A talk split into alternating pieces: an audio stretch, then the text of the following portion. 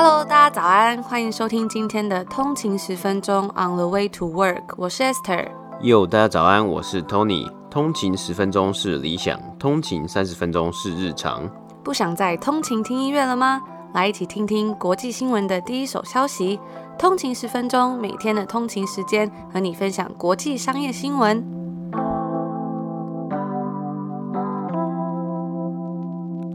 家早安，欢迎回来通勤十分钟。今天是五月二十号，也就是五二零。大家早安。那不知道大家昨天过得怎么样呢？因为我们昨天没有节目嘛。那我们前几天呢，有在 IG 上面询问通勤族们说，大家的通勤日常有没有一些改变或不一样？因为看到非常多人开始在家上班嘛，但是还是有人可能需要通勤。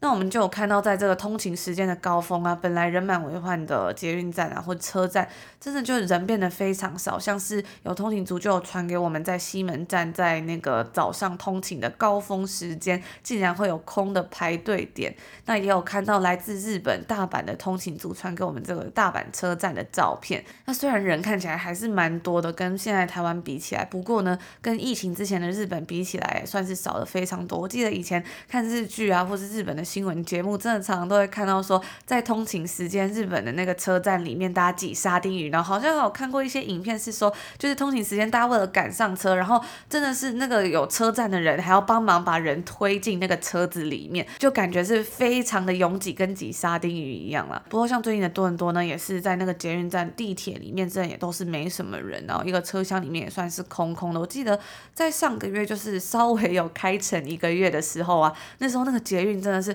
哇！突然一下子就爆炸，还有记得我去年二月多，我也有来多伦多嘛，然后那时候那个捷运呢、在多伦多的这个市区的时候，也是充满了人。但是现在呢，真的完全是另外一番风景。大概已经一年了吧，整个多伦多的市区真的是人都蛮少。不过最近因为夏天开始到来，我发现大家真的都开始出门上街或去野餐，然后在多伦多这边真的有一种一秒入夏的感觉，就是突然哎，前几天不是还很冷，要穿羽绒衣吗？然后今天大家全部穿吊嘎出门了。对，我记得看那个天气预报的时候啊，就好像前一天好像只有就是十度以下，然后结果另外一天就是隔天呢，就温度直接飙升到二十二十五度。只要有太阳，大家就开始穿短袖、穿短裤，因为在这里冬天比较长嘛，所以大家只要有夏天的感觉的时候，就要赶快 利用机会去穿这些夏天衣服，不然很快呢就可能会穿不到了。那我记得以前在温哥华的时候，其实好像不会这么热诶，就是在温哥华其实很适合穿那种长袖配短裤，就是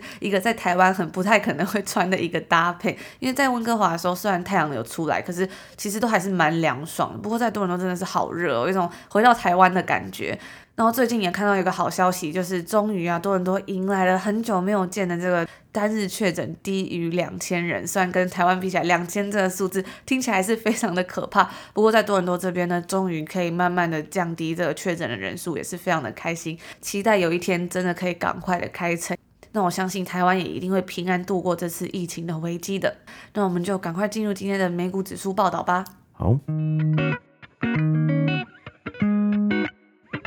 今天是北美时间的五月十九号，星期三。那今天的美股三大指数呢？道琼工业指数是下跌了一百六十四点，跌幅是零点四八个百分比，来到三万三千八百九十六点。S&P 五百标普五百指数呢是下跌了十二点，跌幅是零点二九个百分比，来到四千一百一十五点。纳斯达克指数呢是下跌了三点九点，跌幅是零点零三个百分比，来到一万三千两百九十九点。今天的美股三大指数啊，收盘皆为下跌。投资人关注的这个通货膨胀议题之中啊，可以看到一点线索是，联准会在今天公布了他们四月底中央银行政策会议之中的会议记录。那我们也可以看到，有些官员呢，已经希望可以在未来的会议之中开始讨论相关的措施。那什么样的措施呢？就是去减少联准会大量购入债券的计划，也就是大量支持市场的计划嘛。那除此之外呢，比特币的价格今天持续下跌，最低呢跌到了三万零两百块美金啊。目前的价格大概是在三万九千块美金左右。那上个月的高点呢，最高啊，以这个参考值来说，最高是有达到六万四千块，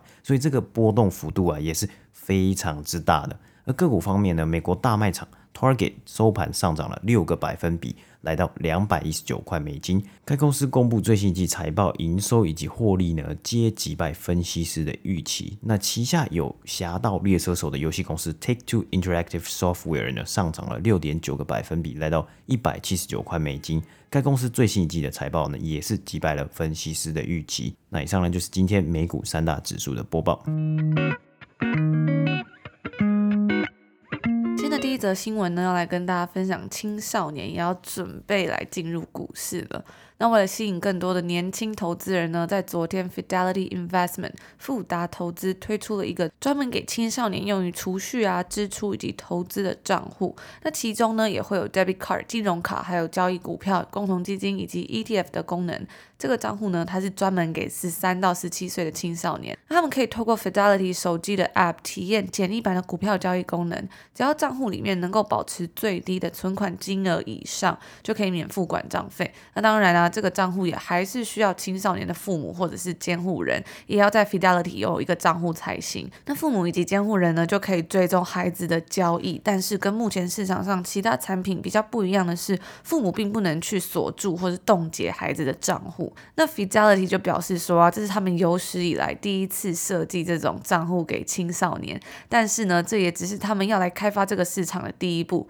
期望未来能够吸引更多首次投资的人进入这个市场。那在过去几年当中啊，券商已经将交易的手续费佣金降到最低，也提供了很多方便好用的 App，希望能够借此来提高美国家庭在股票市场中所占的比例。而目前呢，该比例已经回升至一半以上了。从长远来看呢，持有股票的确是能累积财富的最佳方法之一，但是啊，随之而来也要承担相对的风险。二三十岁的年轻投资者近期一直在席卷市场，那各大券商的交易量也都在增加。但是啊，有时候年轻的投资人也会因为交易过于迅速或者是仓促而受到批评。在今年早些时候啊，有一群投资者造成 GameStop 的股票突然飙升。那同时在 Reddit 还有其他的社群平台上面互相交流，这算是就是最引人注目，相信大家应该都非常不陌生的一个案例了。我们之前也都有报道过。那不过啊，在他们的股票开始逐年增长之前，大部分的收益很可能也是以同样的速度消失了。那回到这个账户本身呢，，Fidelity 它不会去限制青年账户的交易量，还有交易频率。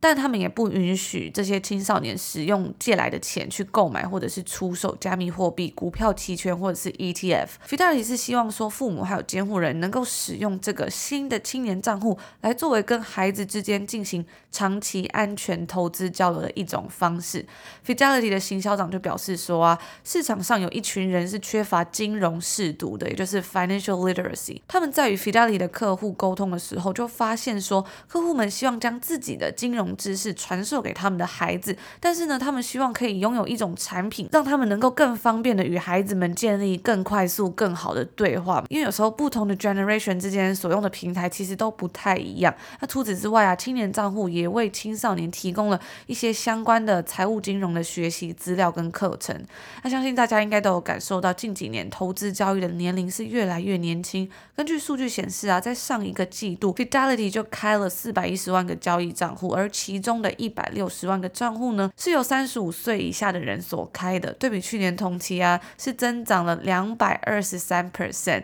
而年轻的投资人呢，更是在疫情期间蜂拥而至。Fidelity 当然就不会想要错过这个机会嘛，他们希望能够成为这些投资人第一次投资开户时的选择。那其中我觉得有个地方特别值得注意的是，Fidelity 它会在这些青年账户的拥有者满十八岁的时候，自动将账户转换成标准的交易账户。那这也就代表说，这个产品就不单纯只是这些 Gen Z 这些年轻人他们刚进入投资市场时使用的产品了。只要他们在十八岁之后是转为正常账户之后，他们如果还继续使用，那他们就会变成一个 Fidelity 的长期顾客了。那你这样的策略来说啊，我觉得确实是非常的厉害。毕竟我觉得。第一次开户、第一次交易这些东西，应该都会影响到后面很多这些投资人的使用方式跟习惯。那更可能有很多人呢，他们可能觉得哇，我开了一个这个账户，习惯了用的还不错，可能就不会想要再换一个银行开了。毕竟开这些东西其实真的还蛮需要一些跟银行人员的斡旋啊，或者是你要开始去学习说每个银行之间它可能有不同的方式。那大家可能有些人就会觉得哦，好麻烦哦，那我干脆就用这个账户就好了。所以我觉得他们先找到这些年轻人，然后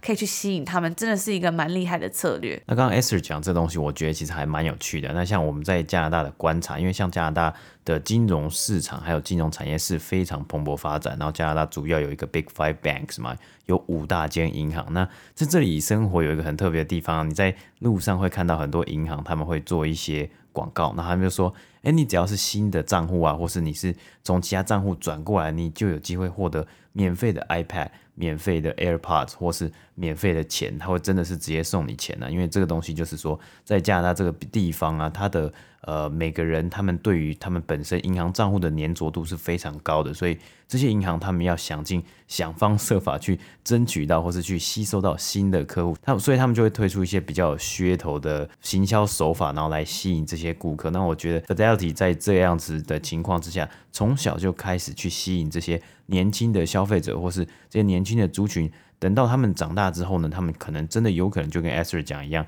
就继续留在 Fidelity 的银行里面，或是这个账户里面，持续做他们主要的交易主力啊。不过我觉得以青少年来说啊，像是 Tony 刚刚提到嘛，这边非常多银行除了会送 iPad 之外，我之前有看过，好像还有送 AirPods。那我自己之前在这边银行开户的时候，我记得那个银行好像是有给一笔钱，就是一个小奖金啦。那就好像是因为有国际学生，还是有。不同的身份，然后他就是有一个 rebate，就是一个补助嘛。那我记得那时候好像是六十块左右。好像是说你花多少钱，在刚开户的前几个月里面花了可能一百块或两百块呢，他就会把这个钱给你。那我到后来我真的也有看到非常非常多不同银行，然后他们就是开出了很多很棒的条件，我有时候也会蛮心动，觉得很想去就是转换账户啦。只是有时候真的会蛮麻烦，毕竟去银行办事情有时候会觉得说啊还要再多出门一趟，因为现在疫情嘛。而且其实在加拿大这边很多银行是数位银行都非常的厉害，就是很多的服务啊，其实你用手机就可以解决了，所以有时候也懒。跑银行一趟，所以我觉得真的是如果给这些青少年一个很棒的 incentive，让他们去开户之后，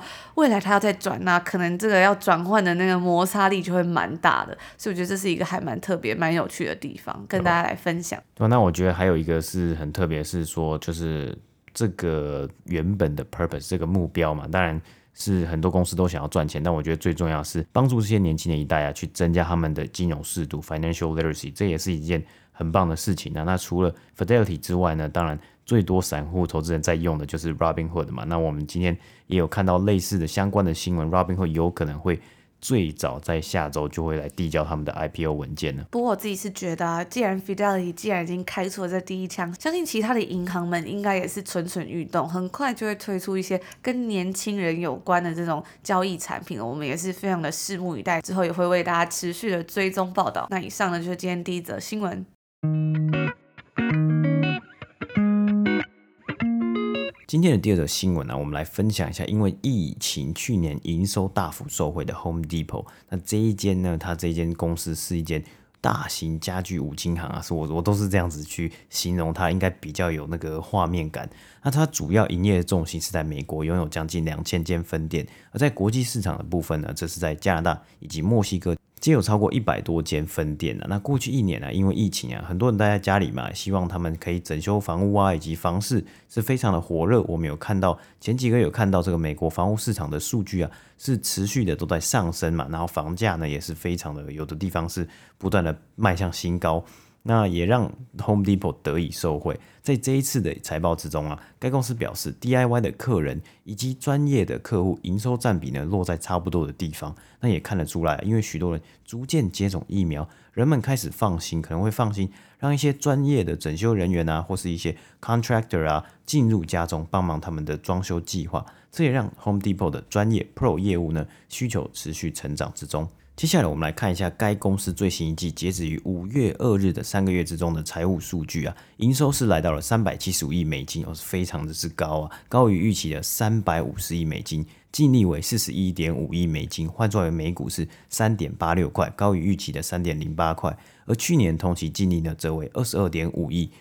每股二点零八块。营收部分呢，只是较去年同期啊是成长了三十二点七 percent 啊，全球同店销售额在本季成长了三十一 percent。以分类来说啊，除了油漆之外，其他类别的同店销售额皆有至少二十 percent 的成长。那线上销售额是成长了二十七个百分比，超过一半以上的线上订单啊，其实都是由 Home Depot 的分店进行出货的。毕竟其实也蛮好理解，因为 Home Depot 这个，它每一间分店呢都非常的大，那这些这么大的空间，当然有一部分你可以当做仓储嘛，然后由分店去处理线上的订单也很方便。就像我们之前有在温哥华好像有看到过，就是他在他的入口处啊有一个柜台，然后你在网络上买好东西之后啊，他就把你的商品放到那个一柜一柜的这个柜台之中啊，那你就直接跑去取货，然后直接去确认你的订单，你就可以直接拿走了。那在五月的前两个礼拜啊，Home Depot 的美国同店销售额呢，与两年前的同期相比，上升了超过三十个百分比。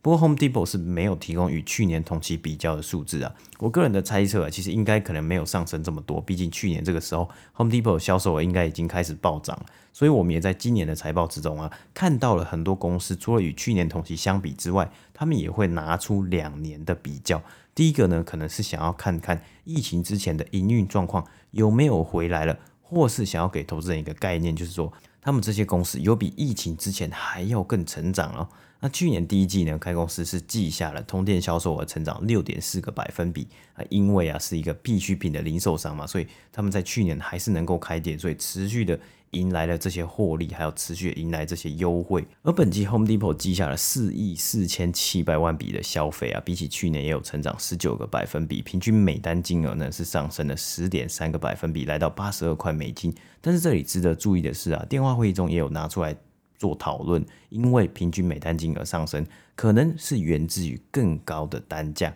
像是木材的价格在最近就涨得非常的凶嘛，而根据他们高层的表示啊，还是看到对于木材的需求是持平的，所以消费者还是有在买这些东西啊，就代表说这些呃可能居家整修啊，不管是专业的或是 DIY 在家的这些散户的客户啊。都是对于这种东西还是有一定的需求在的。那他们 CFO 甚至有说到，只要店内有放啊，就会卖得出去啊。也因为木材的价格升高，原物料上涨，房贷利率稍微上升啊，美国新房的销售数字啊，有开始少于预期的。不过根据 Home Depot CEO 有表示啊。新屋的供给短缺会连带造成这个增加房屋的价值嘛？因为这个你有稀缺性嘛？或许对于在房屋上的花费呢是一件好事。那除了房市之外啊，财报之中也有提到啊，三月发放的美国刺激经济支票啊，可能也对于营收呢有所助力。不过他们的高层也有提到啊，因为无法真的去量化这些数据，所以呢其实还是存在了很大的不确定性。然后他们也不太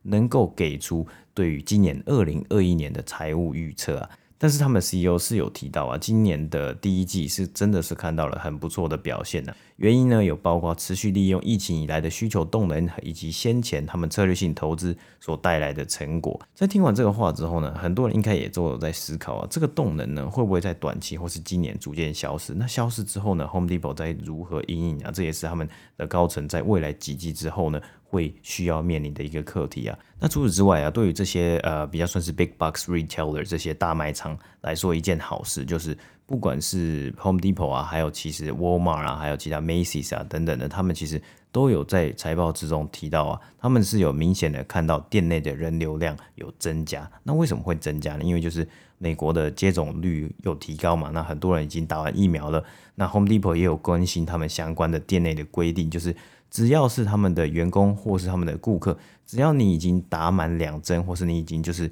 全部都打完疫苗的话呢，你其实在店内呢是不用再戴上口罩的啊，除非是有。当地的地方或是有当地的州有特别的规定，才需要做一个 face covering 的动作。所以除此之外呢，你是不用戴口罩。那或许这样子的这个规定啊，这样子的松绑这些限制，可能会吸引一些消费者愿意再重新踏入啊。可能那些消费者也已经接种完疫苗，他们比较愿意重新踏入这些店内。那你进到店里面呢，你可能就有更高的机会。来去买这些东西，所以这个数字啊，或许对于 Home Depot 或是其他的 Big Box Retailer 呢，会是一件好事啊。像 Macy's 百货，之前我们就有播报过啊，他们的 CEO 是非常期待今年的下半年呢，大家会回到 Pre-Pandemic，就是呃在疫情之前的水平啊，或是说哦一个新的 New Normal，就是大家终于可以回到增加对于一些比较服饰啊，或是这些一般的 shopping 的一些消费了。那以上呢，就是今天第二则新闻的播报。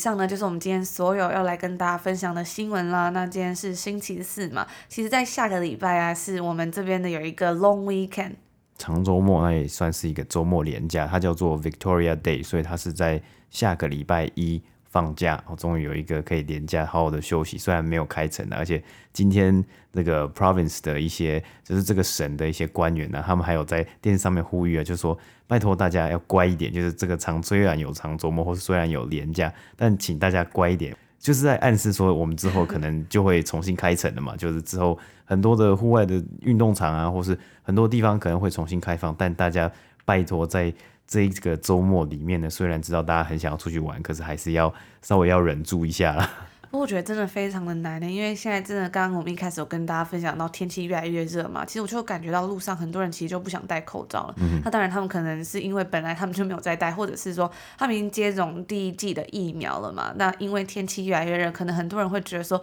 戴口罩不舒服，所以他们就选择不戴。所以我觉得在这边可能还是要小心一点啊。像我自己出门的时候，我真的都会随身携带那个干洗手，然后就是狂用，你知道吗？上车也要用，或者是进店也要狂用，然后出来也要用一下，回家也要喷。一下就是让自己保持在比较心理安心的状态，然后比较消毒的状态啦。对，而且我们出门基本上，我们只要走出家门就一定会戴口罩嘛。那其实现在很多店里面呢，还有像是呃我们住的地方，这就是也说你抓电梯，还有你一出家门或者你在大楼里面呢，都一定要戴口罩啊。只是在外面的情况，就是走在路上，可能真的有的人会觉得。他就本来本来就不想戴，或者他真的已经接种。但我觉得其实你应该也是要到接种两剂，就是整个都接种完了，你才呃比较能不戴口罩吧。